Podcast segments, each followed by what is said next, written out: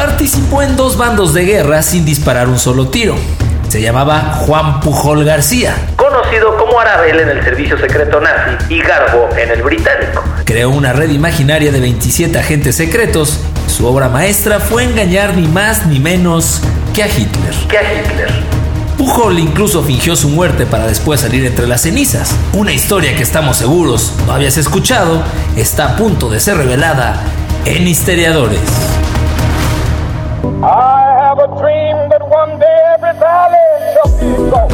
Bienvenido, ya estás escuchando Histeriadores, un espacio donde platicaremos de historia, pero te contaremos las cosas como realmente pasaron y no como aparecen en tu libro de texto gratuito, conducido por Daro Carrillo y Feror Casitas. Pasa amigos historiadores? ¿Cómo dicen que les va? Sean todos bienvenidos a este, el mejor podcast de todo el universo. Historiadores, así pasaron las cosas. Mi nombre es Daro Carrillo. Y a mi izquierda está pasando un avión, pero también está el cumpleañero, mi querido Saludos, mi crack. Ese. Por 10 B. Ese, por 10 B. Por 10 B. Antes que nada. También. Por 10 B. No, ¿cuándo se cumple de 10 B, mi crack? ¿Te acuerdas? Por 10 B, mi crack, chingado. Ay, por 10 B. Que no tengo ni idea, pero todos los días es cumpleaños de 10. Exacto, aquí lo celebramos los 365 días y hoy a mí, mi crack. Pero también a ti, crack. ¡Oh, salud! chingada! Sí, ya le vamos a echar. Llegó ese momento del año en donde celebramos nuestros onomásticos que casi, casi son back to back. Dejamos un día ahí para crudear. Así es. Y la retomamos el 16. Nosotros eh, hicimos la pausa del Reyes Guadalupe, recientemente terminado el 12 para empezar los festejos cumpleañeros navideños. Correcto, el, el, Orcasitas Carrillo. El Orcasitas Carrillo. este, y con una breve pausa. El Orcarrillo. El Orcarrillo. El Orcarrillo. nos tardamos. sí, sí, un poquito. Este, y descansamos por ahí del 2 de enero. Y el 3 ya estamos listos otra vez para completar la faena hasta el 12 de diciembre. Así es, mi crack. Este, pero muy contentos de estar aquí una vez más. Ya van tres, tres años, ¿no? Pero que nos toca grabando dos, ¿no? ¿Cómo? cómo? ¿Te acuerdas que también festejamos allí cuando teníamos el estudio en la Condesa y esa es historia real? Que nos llevaron un pastelito y toda la cosa. Ese fue cumpleaños. Ese cayó en cumpleaños. Sí, pues bueno, pero ya es el tercer año que con este que festejamos sí. con el micrófono y con Johnny Walker. Y Johnny Walker negro. Sí, todavía. Todavía nos queda todo lo que nos mandaron. Y tres años sin que tú, Peter, hijo de tu bella madre, nos hayas invitado. No, ya, ni lo vamos a mencionar, mi crack. Le estamos haciendo mucha publicidad gratis al Peter. Pero, mi crack, pues muchas felicidades. La verdad, qué gusto. Un año más. Qué chingón. Sanos, creo. Este, todo lo que tomamos. Pregúntale a los, a los hígados y a los riñones. Exacto, pero. Pero dicen que sí. Cuerdos, creo. Creemos.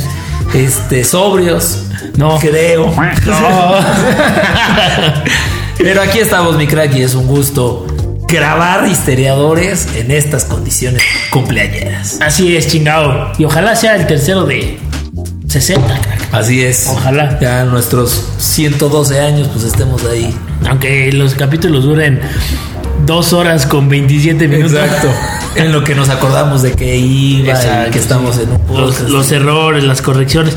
Crack, si me permites. Em, Muchos mensajitos. Nos han escrito mucho, mi crack, recientemente. Fíjate que mucha gente ha subido a sus historias su resumen del año en Spotify. Así es. Y pues obviamente estamos eh, liderando las listas en temas de podcast. Tremendo.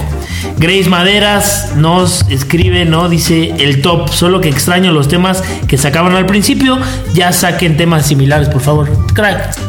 Es que vamos a sacarlos. Pero creo que se le olvida que esta temporada es de mentes macabras. Como a mí de pronto también se me olvida. sí, me Pero ya quedamos, hicimos un acuerdo mental. Sí. Mentes macabras no necesariamente es mentes malvadas. Malignas. Claro. Exacto. gente que tiene un twist mental, cabrón. Creo que ahí había un una este pues una falla, mi crack, en, en la, en la lógica, ¿no? Pero mi crack también te voy a decir que estuvo bien el episodio este de nuestro amigo este que vendía donas, que además habla así en la portada. Estaré muy feliz. Le encontramos la forma, chicos. Y que además que, güey, es mi podcast, sí, me madre, vale. Si no les gusta, vayan a escuchar podcast número 2 de historia. Pues mira, salió el resumen de Spotify, mi crack, eh, donde vienen algunas estadísticas muy importantes. Qué bonito. Somos de. Eh, grabamos más de 1561 minutos de contenido, crack. Eso es un 98% más que otros creadores de historia. No. Más que cualquier profesor certificado de historia. Ahí sabemos quiénes mandan. En la categoría de historia, Estamos, O sea, nosotros partimos nosotros, el queso. sí, sí, ponemos la categoría. pauta. Pero no es lo, no es lo único, mi crack. ¿Tú sabías cuál es el episodio más escuchado de Histeriadores? Pues mira, no tengo el dato reciente, pero históricamente siempre fue el uno. El de la El de la peste negra. negra, que para mí es de los peorcitos, porque apenas estábamos empezando. Era de Fer, buenas tardes. Sí, sí, sí. Claro, mucho gusto. Estimado Estar Daniel, aquí. Qué gusto. Te escucho desde acá en Guadalajara. Va- vas tú, no voy, voy yo. Con un audio terrible. Terrible. Pero crack, para sorpresa de todos, A ver, uy, está buenísimo esto, la verdad es que no sabía. No es el episodio 1, el de la peste negra, sino el asesinato de Colosio. Colosio. Ese es el episodio más escuchado de Histeriadores, mi crack. Y pues está raro, ¿no? Pero qué bueno, me Sí. encanta. Que no sea el, el- los temas más populares. Y Fue el episodio 17 y Sí. tiene un 134% más de reproducciones que el resto de los episodios en promedio. Ok, mira qué interesante. Está cañón. eso Ya no lo escuchen para que otros se episodios suban, ¿no? Exacto, exacto. Se ha muerto más gente y lo hemos, les hemos hecho sus biografías correspondientes, denle chance también. Este, mi crack, algunos datos muy importantes de este podcast también que te quería compartir. Eh, nos hemos escuchado en 42 países, mi crack. Wow. Entre ellos, Krakistán, por supuesto. 100%. Que no aparece en el top 5. Qué tristeza, pero está México, Estados Unidos, nuestros amigos argentinos, Colombia y España, mi crack. Tenemos- madre patria. Sería un sueño grabar. En Estados Unidos ya hemos grabado, ¿no? Ya. Pero en, en las demás ciudades, Colombia, Estaría España, bien. Argentina, vamos a Buenos Bogotá, Aires, con Buenos. Aires. Eh, pues la verdad, las estadísticas que, que hemos visto, crack, han estado buenísimas. O sea, eh, eh, agradecemos a toda la gente su preferencia. Como Sí, dijiste, toda la gente que compartió historias. Pues buenísima onda, ¿no? Acá hay otra. El podcast estuvo entre el 5% de los más compartidos a nivel mundial. La concha de la lora. Salud, mi querido. Me está encantando. En verdad es la primera vez que tengo contacto con estos números. Eh, y me estoy emocionando muchísimo. casi. No sé dónde vamos a acabar hoy. Sí, pero no hemos dicho nada del episodio todavía, pero crack, ¿puedes creer que el 50% de la gente comparte por WhatsApp nuestro podcast? Pues eso es increíble, ¿no? O sea, Está es- cañón. porque si alguien a ti te manda algo por WhatsApp, pues le crees, ¿no? Sí, correcto. sé, digo, a menos que sea el banco. Sí, exacto, exacto. Como a ti que te querían estafar Sí, a mí me querían estafar hoy. Este, pero le crees, ¿no? Y lo escuchas. Pues un, eh, la verdad es un porcentaje muy elevado el de, gente que, escucha histeriadores y este dato de que somos el top de los podcasts más compartidos, la verdad me reventó la cabeza, crack. No, está increíble, ¿no? Y esto seguramente lo vamos a compartir ya de manera un poco más eh, aterrizada con ustedes. Pero, pues, qué bueno, crack, ¿no? Las horas que le hemos invertido, el Alcohol dinero, el alcohol, este, pues que traiga eh, dividendos, ¿no? Correcto, crack. Y aprovechando este tema de los dividendos, crack, este por ahí nuestro amigo Fer Esconde ya nos prometió una No. muy buena dotación que nos va a durar aproximadamente un año, por lo Exacto. que tengo entendido. Así es. De unos chocolates deliciosos que son los chocolates Lind para toda ocasión. Sí, sí, sí, sí, esto no es pagado, pero lindo. No, no, no, no. En estas fiestas navideñas. Oye, qué buena onda que mandó un camión Sí, con chocolate. Sí, ya rentamos una bodega para poderlos guardar y nos los vamos a ir distribuyendo a lo largo del 2023. Entonces, mi querido Tocayo, estamos esperando ahí tu, La envío. la Muchas dotación. gracias. La verdad es que sí, hubieron muchos comentarios buena onda de toda la gente que subió sus historias que nos dan la preferencia. Y entre gente que quiere mandar dinero para el chupe y gente que nos quiere dar más botellas, estamos que no podemos de felicidad. Y por eso les tenemos este episodio, pues muy fregón. La neta sí está fregón. Sí, la sí, neta sí. me encantó esta historia. Este, ya sabes, este tema del espionaje a mí me fascina y eh, pues encontramos esta historia que pues habla de las épocas de la Segunda Guerra Mundial, ¿no? Y de este cuate, no sé si es Juan Puyol García o Juan Pujol, Es que mira, quién sabe, no sé. Pu- Puyol, como el jugador, escribía con Y, entonces pensar, pero este güey es de Barcelona. Bueno, Correcto. tiene familia, entonces, pues no sé si es Pujol o Puyol. Pero También está el restaurante. Exacto, Polanco, exacto. Que es con J y es Puyol. Entonces, yo le voy a decir Puyol. Si quieres, tú dile Pujol. O Juanpi. Como le deben de decir. Juan Pilín. Exacto, exacto. Y ya, y ya nos quitamos de pedos. Pero bueno, pues ahí les va la historia de eh, este espía. Resulta que durante la Segunda Guerra Mundial hubo un catalán, como ya les habíamos platicado, llamado Joan Pujol García, que creó una red tan intricada de espías falsos que logró engañar, como ya les decía mi crack en la intro, a Hitler y sus secuaces sobre nada más y nada menos que un día que marcó historia y que fue decisivo en la Segunda Guerra Mundial, mi crack, que fue el desembarco en Normandía, el famoso día D.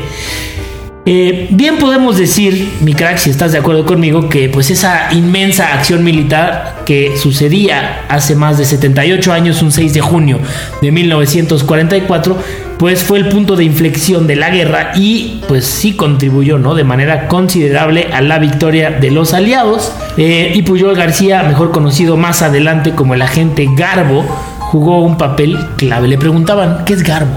Sí, no, unos sí sabían. Algunos sí, Unos sí respondían qué garbo. Sí. Luego les preguntaba, se iba y dejé mi saco. ¿Dónde no? ¿Dónde estaba? Junto al recibo. ¿Quién saco? Exacto. Pues resulta que Pujol era un doble espía. Su nombre clave para los alemanes era Arabel. Siento que es nombre de gato de los pitufos. Arabel. O de actriz de comedia de los Ah, sí, 90. sí, sí, sí, sí. ¿Y ¿Cómo se llamaba? Anabel tal cual. Anabel Ferreira. Anabel Ferreira. Sí, de crack. hay que leer el TV Nota. Arabel. Sí, sí, sí, sí, sí. vas a divertir con Anabel. Era el espía estrella de los nazis, un hombre que los alimentaba con datos de inteligencia muy valiosos sobre los movimientos de sus enemigos, aunque generalmente la información llegaba algo retrasada. Al finalizar la guerra, incluso recibió una condecoración por parte del ejército nazi. No, yo creo que los traía en la garganta. Pero la realidad es que Garbo, qué difícil tener que estar hablando así, como era conocido por los ingleses, era el arma secreta del otro bando, el de los británicos, mi crack, y resultó ser un doble agente experto en el fino y arriesgado arte del engaño. O sea, era marquetero. Era marquetero, exacto. En los meses previos al desembarco en Normandía, Garbo le envió a los alemanes pues muchos mensajes donde les informaba que la invasión principal no iba a ser en las playas de Francia, sino mucho más al norte, en Pas de Calais. Eh, los nazis le creyeron a tal punto que decidieron dejar una buena parte de su tropa en esa ubicación, incluso semanas después de que pues, los aliados hubieran echado anclas, tío. Qué arriesgado. Yo creo que después de dos veces que la cagas, los nazis sí dicen, espérame, cabrón. Sí, no. Ya atínale a una. Espérame, cabrón. Pérrame, cabrón. Sí, sí, sí. Como decía nuestro buen Hitler, pérrame, cabrón. Garbo fue el ejemplo perfecto de cómo se le da información incorrecta al enemigo para usarla en beneficio propio. Él lideró una red de espionaje falsa de más de 20 personas. Los alemanes le pagaron miles de dólares o de moneda alemana del momento sin saber que les estaban mintiendo todo el tiempo y mandando basura. Que eran francos, ¿no? Sí, francos, francos. Y al final de la guerra hasta le dieron una medalla, ¿no? ¿Cómo lo logró? Pues mira, crack, así, ¿cómo él es el mero estilo de historiadores, chinga? Aquí se lo vamos a contar. Pujol nació en Barcelona, España. Fue hijo de Mercedes García Guijarro y de Joan Pujol. Un, ay, ya me hace más sentido. ¿eh? Un catalán dueño de una fábrica de algodón.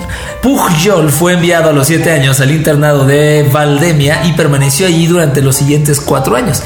A los estudiantes solo se les permitía salir de la escuela los domingos si tenían una visita, por lo que su padre hacía el viaje todas las semanas.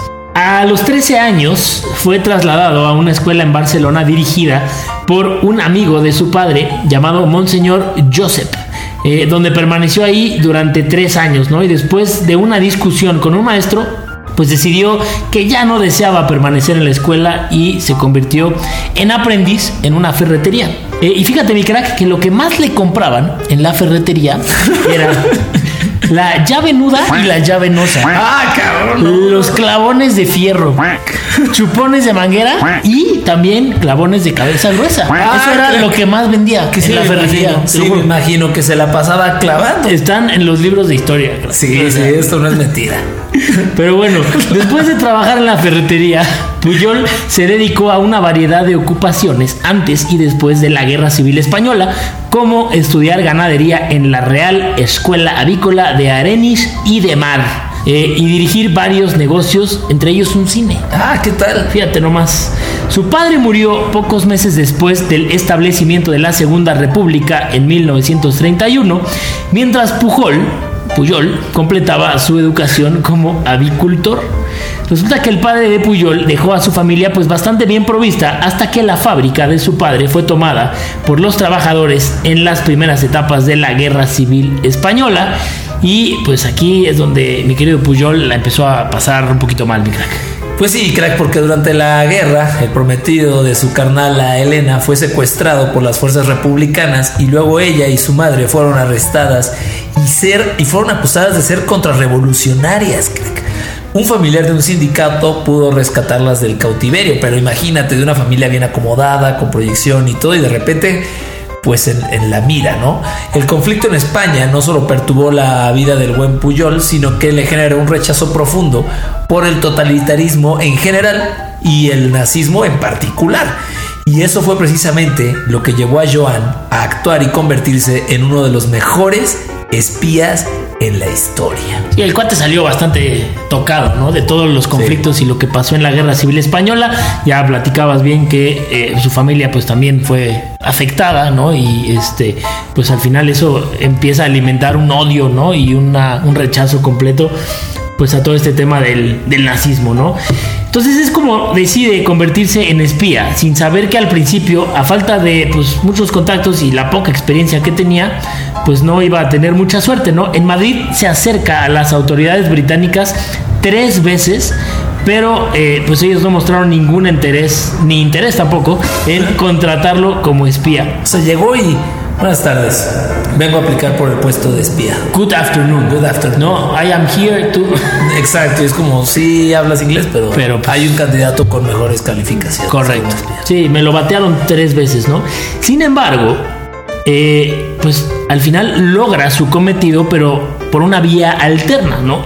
Resulta que en vez de ir con los británicos, pues convence a los alemanes de que trabajaría como espía para ellos y una vez que consiguió toda su confianza, buscó cómo volverse un agente 2. Está loco. No, o sea, es macabrísimo esto. Con, no me sí, digas que no. no. Tienes razón. Pero, pero, pero con los nazis, crack. Sí, sí, sí. Se fue al extremo ¿Qué, absoluto. ¿Qué tamaños? Gónadas. Bueno, resulta que Puyol creó una identidad como un funcionario del gobierno español fanáticamente pro-nazi que podía viajar a Londres por asuntos oficiales. También obtuvo un pasaporte diplomático español falso, engañando a un impresor, haciéndole creer que Puyol trabajaba para la embajada española en Lisboa. Eh, Puyol se puso en contacto con Friedrich Naperrati, que era un agente de la Abwehr, que era pues la organización de inteligencia militar alemana, ¿no? O sea, se fue con todo. Que, que en alemana fuera de ser como Abensteister Exacto, y Organización de Inteligencia Militar Alemana. Dorst. Exacto. bueno, este cuate eh, estaba en Madrid. Eh, su código, ¿no? El nombre que tenía en código era Federico, ¿no? Porque estaba muy difícil. Frederick Knapperrat. Entonces el Fede, ¿no? La Abwehr aceptó a Puyol y le dio un curso intensivo de espionaje en donde incluso le enseñaron todo el tema de la escritura es secreta. Eh, le dieron una botella de tinta invisible que pues nunca pudo ver. ¿no? Sí, correcto. Un libro de códigos y 600 libras para sus gastos. Y sus instrucciones fueron trasladarse a Gran Bretaña y reclutar una red de agentes británicos. No, ma, ¿qué, qué tal su kit Mi Alegría? Una botella de tinta invisible, un libro de códigos. Su, su kit de registro. Y, sí, sí, sí, y 600, lib 600 libras, no mames. No Ni mames. para el sándwich. Sin embargo, Puyol se nos desvió con toda la intención y se mudó a Lisboa. Y utilizando una guía turística de Gran Bretaña, libros de referencia y revistas de la Biblioteca Pública de Lisboa, además de reportajes noticiosos que vio en los cines, creó informes aparentemente creíbles que parecían provenir directamente de Londres.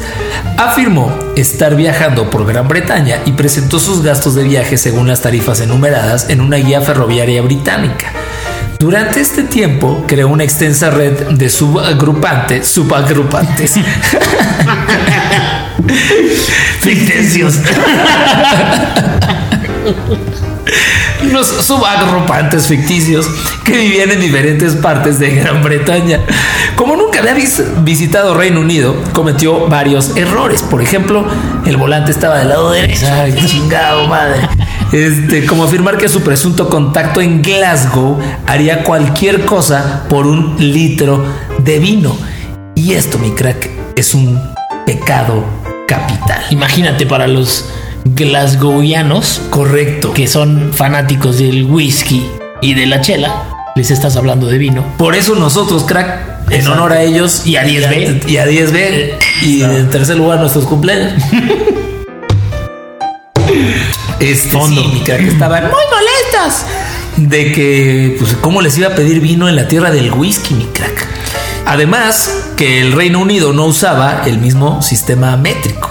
Sus informes fueron interceptados por el programa de intercepciones de comunicado británico Ultra y parecían tan creíbles que el servicio de contrainteligencia británico MI5 lanzó una contrabúsqueda de espías a gran escala. Chingados, los británicos se habían dado cuenta de que habían estado desinformando a los alemanes y en el 1942 decidieron reclutarlo para que les ayudara en algunas de las operaciones más importantes de la guerra.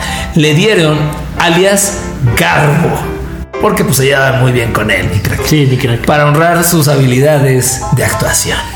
Entonces, eh, pues ya del lado del bando británico, ¿no? de la mano de Thomas Harris, era un oficial británico que hablaba español, Garbo inventó al menos 27 espías ficticios para engañar a los alemanes, cada uno con una historia personal elaborada. Para esto necesitas tener mucha imaginación, Sí, mi sí, sí, porque imagínate tener 27 personas que inventar, bueno, Pues ya hace no mucho en nuestro episodio también mencionamos de este brother con 27, creo que sí eran 27. ah, sí, sí, también. sí, también personalidad. Y este güey también se las inventó, pero consciente. ¡Qué locura! Y Kurt Cobain se murió a los 27 años. También, y también Amy Winehouse se murió a los Correcto. 27. Bueno, según recuerda la agencia de inteligencia británica MI5, entre los personajes irreales que se inventó el buen Garbo se encontraban un sargento estadounidense, un venezolano en Escocia y un nacionalista galés. ¿Qué tal? Suena como chiste. Entran a una cantina un sargento estadounidense, un venezolano en Escocia. Ellos resultaron fundamentales para que los alemanes no sospecharan de Puyol. Él, por su pollo, no iba a darles información real. Lo que sí hizo fue proporcionarles información correcta, que sin embargo llegaba demasiado tarde para que pudieran actuar. Ándale, eso está mejor, crack. O sea, No está diciendo mentiras. Solo pues, estás tardando. tardó, no había internet. tenía, tenía pocos megas contratados. Exacto. La culpa recaía entonces en los mensajeros, sus espías falsos. La red ficticia también jugó un papel importante en los meses previos al desembarco en Normandía, cuando los aliados estaban planeando su invasión. Uno de los argumentos consistía en que el éxito de tal misión dependía en buena medida de que los alemanes fueran engañados sobre el lugar exacto de la llegada.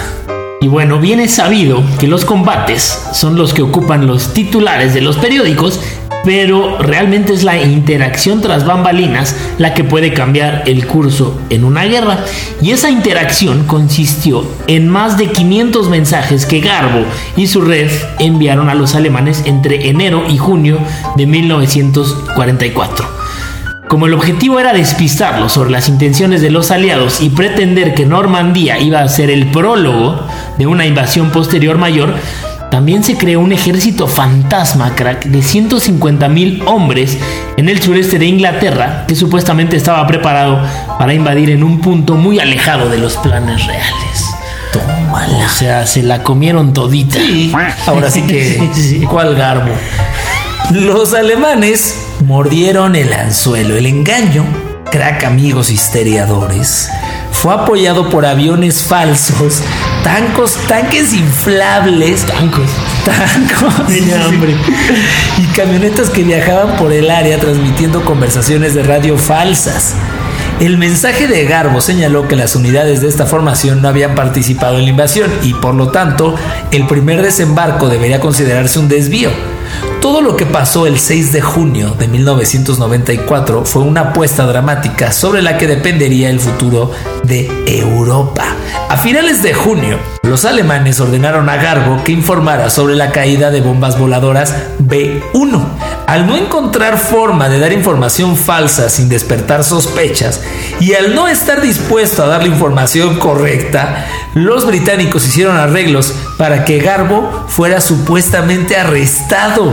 Regresó al servicio unos días después, ahora teniendo la necesidad, digamos, de evitar Londres, y envió una carta oficial de disculpa del ministro del Interior por su detención ilegal y la salvó. crack. O sea, mis amigos británicos pues le echaron la mano, ¿no? Sí. Te vamos a arrestar para que... para que para que no Para que no sospechas. Sí, ¿no? Los alemanes le pagaron a Puyol cerca de 340 mil dólares para mantener su red de agentes, que en un momento llegó a 27 personajes inventados, no sé si ya lo habíamos dicho. Ese engaño ni siquiera fue descubierto inmediatamente después del desembarco, porque Garbo recibió la notificación de que Alemania quería condecorarlo por sus esfuerzos en la guerra. Poco después, en una coincidencia inusual, también el Reino Unido decidió premiarlo, ¿no? Los nazis nunca se dieron cuenta de que habían sido engañados, por lo que Puyol se ganó la distinción de ser uno de los pocos, si no es que el único personaje en la historia en recibir condecoraciones de ambos lados durante la Segunda Guerra Mundial. O sea, los nazis se acaban de enterar a través de historiadores de que Garbo estaba bateando para los dos lados. Y solo sacamos este episodio al aire porque ya recibimos nosotros Así una es. comisión por parte del gobierno alemán. Así es, de hecho, estamos entre sus podcasts más escuchados dentro del servicio correcto. secreto alemán. Gracias, partido nazi. Bueno, pues al final de la guerra y con los temores de ser descubierto o de que los nazis que habían sobrevivido pudieran perseguirlo, pues decidió desaparecer, ¿no? Y lo hizo mi crack muy a su propio estilo, fingió su propia muerte en Angola por malaria. Eh, y en realidad lo que hizo fue que se instaló secretamente en Venezuela, donde diferentes versiones aseguran que tuvo un cine, un hotel o una librería. Cualquiera de esos dos. Yo creo que dijo, le voy a apostar a Venezuela. Sí. Yo creo que mi dinero va a estar bien guardado aquí. Invirtió todos sus bienes En arepas. en arepas. Casi todos lo creían muerto. No. Crack, sí. Pero Garbo, quien estaba, parecía más tieso que nada, reapareció en 1984. chica, qué El gran- mejor año, chingado. Tuvo una audiencia con el príncipe Felipe, duque de Edimburgo, y viajó a Normandía para el aniversario 40 del desembarco. Cuatro años después, murió en Venezuela. Crack. Triste. Él no ganó ni perdió la guerra por su propia cuenta, pero no solo les dio a los ingleses mucha información de la buena, sino que también les dio a los alemanes mucha información de la mala, mi crack. Y hablando de la mala, mi cajamilla me estaba dando No sé, sed de la mala. güey. de la que puso en la tumba a José José. Exacto. Y la información mala puede ser tan beneficiosa si se le entrega al enemigo como la buena información que se recabe, mi crack. Es toda la verdad. Y nada más que la verdad. Pues ahí está el episodio de esta semana. en Histeriadores Episodiazazo. Buena historia, ¿no? La verdad es que está interesante que haya este personaje que haya, pues que ahora sí que haya bateado para los dos lados. ¿no? Sí, sí, sí, sí, sí. Este, condecorado. Qué miedo. La neta, qué miedo. ¿Sabes lo que le hubieran hecho los alemanes? Uy, no, no, no. No, no la, con- no la contaríamos nunca. Pero ah, también haber sido, sí, haber sido muy estresante, haber tenido mucha presión, pero también se haber metido una divertida. Sí, ¿verdad? O sea, de güey, estos güeyes creen que vamos a bombardear por acá y ya están mandando así, Sí. desplegando a todo su ejército para allá y no se dan cuenta que, Que acá está el pex. sí, que va por acá. No, no. Tremendo, un genio. Qué divertido. Una vida límite. Y, Y una mente macabrísima, mi crack, no lo podrás negar. Sí, sí, sí, totalmente, totalmente. Para casi cerrar la Casi. temporada número 5 de Histeriadores. Tráscale. Nos quedan un par de episodios, ¿no? Tres. Chingale. Pues ahí está entonces, mis queridos amigos historiadores, el episodio de esta semana. Pero no se preocupen, no se vayan, no se pongan tristes porque está tocando la puerta ya. Las efemérides a cargo de mi querido Krakistán. Las efemérides. Claro que sí, mi crack. Vámonos de lleno con las efemérides. Y es que estas son unas efemérides especiales, mi crack. Pues salud. Salud, mi crack. estamos aquí. Tenemos sección especial de efemérides. Ay, qué rico. Este. Efemérides, crack, de dos días importantísimos en la historia de la humanidad y de la Tierra y del universo. Primero, efemérides de lo que pasaba un 14 de diciembre, mi crack, pero del año 1503. Ah, cabrón. Hace ya Ahí estábamos, mi Ahí crack. andábamos, mi Ahí crack. andábamos. Resulta que nace en Francia Michel de Notre Dame, No. mejor conocido como Nostradamus. ¿En serio? Te lo juro, mi crack. ¿Qué tal, mi crack? Sí, ese día nacíamos personalidades Chidos. impresionantes, ¿no? Bueno, para, por si hubiera alguien que no sabe o que no supiera, ¿Quién es Nostradamus? ¿quién suena la campanita? Si ustedes escuchan una campana, una campanita, es el buen Dante. El buen Dante, que también nació un no, no. Bueno, Nostradamus fue famoso por su libro de las profecías, que es una colección de 942 cuartetas poéticas que supuestamente predicen eventos futuros. Tómala. Se dice que sus abuelos, crack, eran profundos conocedores de las ciencias matemáticas y de la medicina, y él mismo dijo que ellos fueron quienes le transmitieron el don de predecir el futuro. Así es, mi crack, sus profecías incluyen y describen acontecimientos ocurridos desde mediados del siglo XVI hasta el fin del mundo, cuando quieras que sea eso. ¿No? Y ahí te van, mi crack, cuatro de las predicciones más famosas que se han cumplido. Que latinó. No, no, no le atinó. Bueno, Predijo. predijo. Sí, no, atinarle, yo le atino al melate. güey. Ojalá, mi crack. Ojalá. bueno, la primera, el gran incendio de Londres. De las cuartetas de Nostradamus decía, la sangre de los justos será demandada de Londres en el año 66, quemada por el fuego. Del 2 al 5 de septiembre de 1666. Para el que no sepa, la ciudad de Londres se incendió dejando a más de 70 mil personas en la calle. Lo raro y afortunado es que hubo muy pocas muertes, solo 6 registradas, pues dada la magnitud del incendio, ¿no? Pero era una de las que predijo el buen Nostradamus.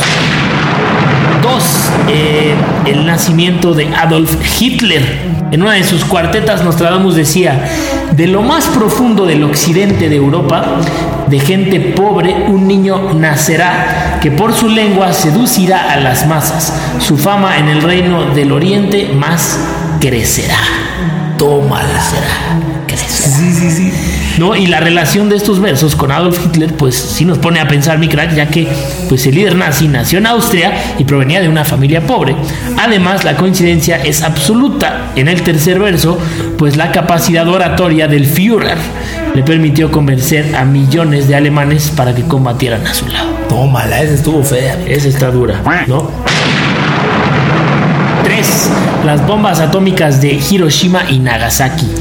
El libro decía, cerca de las puertas y dentro de dos ciudades habrá dos azotes como nunca vio nada igual. Hambre dentro de la peste, por el hierro fuera arrojados, pedir socorro al gran Dios inmortal. Y según las interpretaciones, pues esto hacía referencia a las dos bombas atómicas que los Estados Unidos lanzaron sobre las ciudades japonesas de Hiroshima y Nagasaki. Y bueno, pues evidentemente Nostradamus se refería a las dos ciudades niponas, mientras que en el tercer verso señalaría los cientos de miles de muertos que produjeron el ataque y los posteriores damnificados. Y la número 4, mi crack, el ataque a las Torres Gemelas en el 2001. Eso sí está perro, mi. Eso sí está muy cañón. Muchos afirman que es posible que eh, Nostradamus profetizara los ataques en su libro, que decía, en el fuego del centro de la tierra hará temblar alrededores de la ciudad nueva. Dos grandes rocas largo tiempo harán guerra. Luego Aretusa enrojecerá de nuevo el río. Algo que está bastante interesante en esto, mi crack, es que él habla del centro de la Tierra. Y si nos vamos al detalle y traducimos literalmente World Trade Center, tienes la palabra mundo y tienes la palabra cen- centro, ¿no? Entonces, bueno, pues de alguna manera podemos decir que Nostradamus predijo el nombre donde sería este Atenas. Además dijo en la ciudad nueva, ¿Sí? Es correcto. como Nueva York. Nueva York. No, Así pues, mi crack, pues un 14 de diciembre, además de nacer tu servidor, más bien Nostradamus comparte fecha de nacimiento conmigo. Nostradamus en hablar de Nostradamus. Salud. Ah, chingada, Salud, sí. Bueno, pero eso no es todo, mi crack. Tenemos otra efeméride también muy Eso. especial de lo que sucedía un 16 de diciembre, pero de No. 1770. Puro genio. No sé si sabías esto, mi crack, A ver, pero tú compartes fecha de nacimiento. él comparte. Él comparte contigo. Nada más y nada menos que Ludwig van Beethoven. La persona más genio, crack. Después de tú. Después de. Nostradamus. Sí, sí. De, o sea, este güey es una locura. Me gustaría a mí haber nacido el 16 para compartir. La biografía. Con- no, contigo, contigo. No, sí, crack, sí. Salud, salud. Bueno, mi crack. Por si hubiera algún inculto que no supiera quién fue, Ludwig van Beethoven fue un compositor, director de orquesta, pianista y profesor de piano alemán. Eh, su legado musical abarca desde el clasicismo hasta los inicios del romanticismo. Es considerado uno de los compositores, si no es que el más importante de la historia de la música, y su legado, pues obviamente, ha influido de forma decisiva la evolución del arte de la música. Su producción incluye los géneros pianísticos, escribió 32 sonatas para piano, escribió música de cámara, conciertos para piano, para violín, un concierto triple para piano, violín y cello, música orquestal, donde pues están incluidas sus famosísimas nueve sinfonías, mi crack. Y ahí te van cinco datos curiosos, mezclando un poco de... eh, Whisky con hielo. no de Ah, de secciones. secciones. Eh, algunos datos que a lo mejor no sabías de Beethoven. Eh, cuando era pequeño, pues él no tuvo una infancia agradable porque su padre era alcohólico y quería ganar dinero cuando él eh, pues era un niño prodigio. A menudo lo levantaba de la cama en medio de la noche y lo obligaba a practicar piano.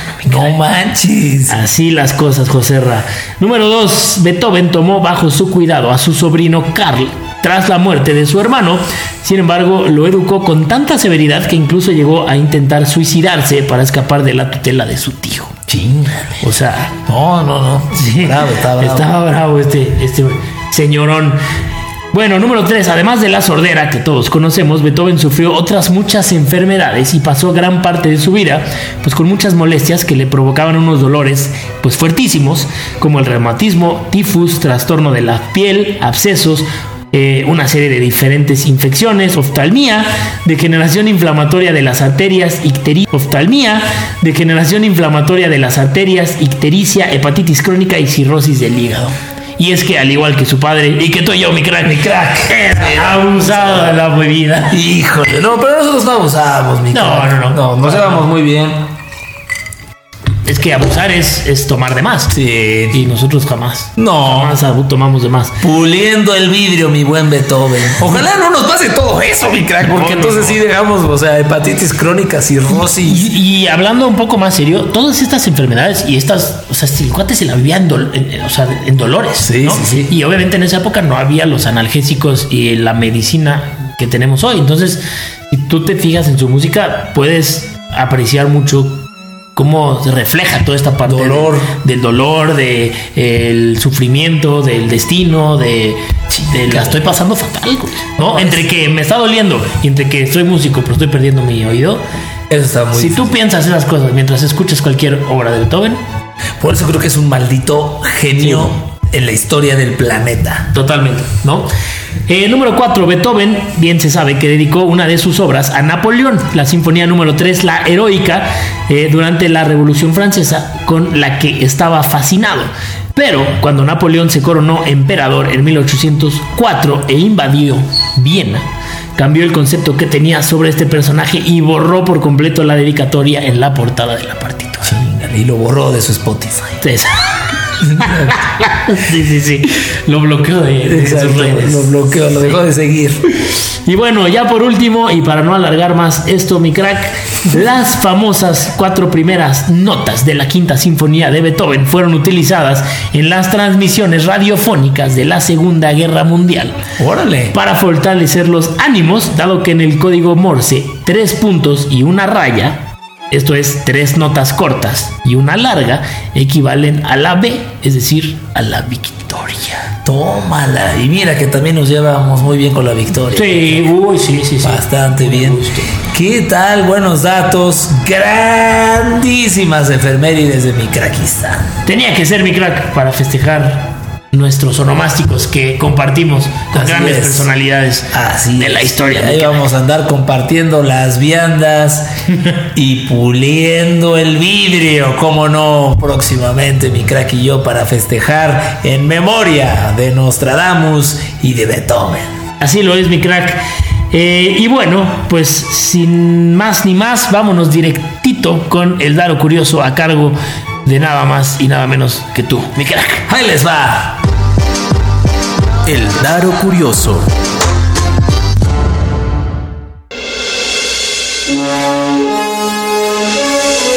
Imagina, ya solo imagina, mi crack. Ustedes, amigos historiadores, que están con su pareja y están Pareja, en el pareja. mero. Así es. Los policías escuchan.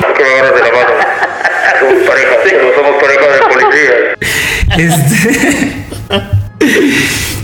y pues estás acá, mi crack, en el acto.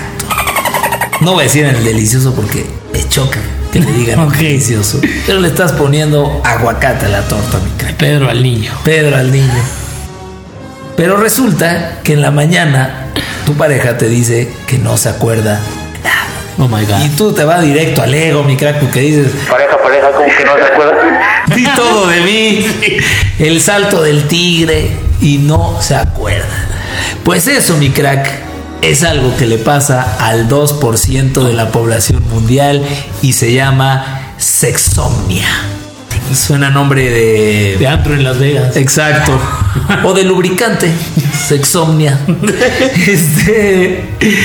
Bueno, es un trastorno del sueño, realmente, que como te dije, le pega a un porcentaje de la población muy pequeño, donde la gente puede mantener relaciones sexuales, e o sea, pero no solo el, el- la, la penetración o el, o el que te penetren, sino incluso movimientos orales o manuales, pero tú absolutamente dormido un sonámbulo es una especie de sonámbulo, Claro.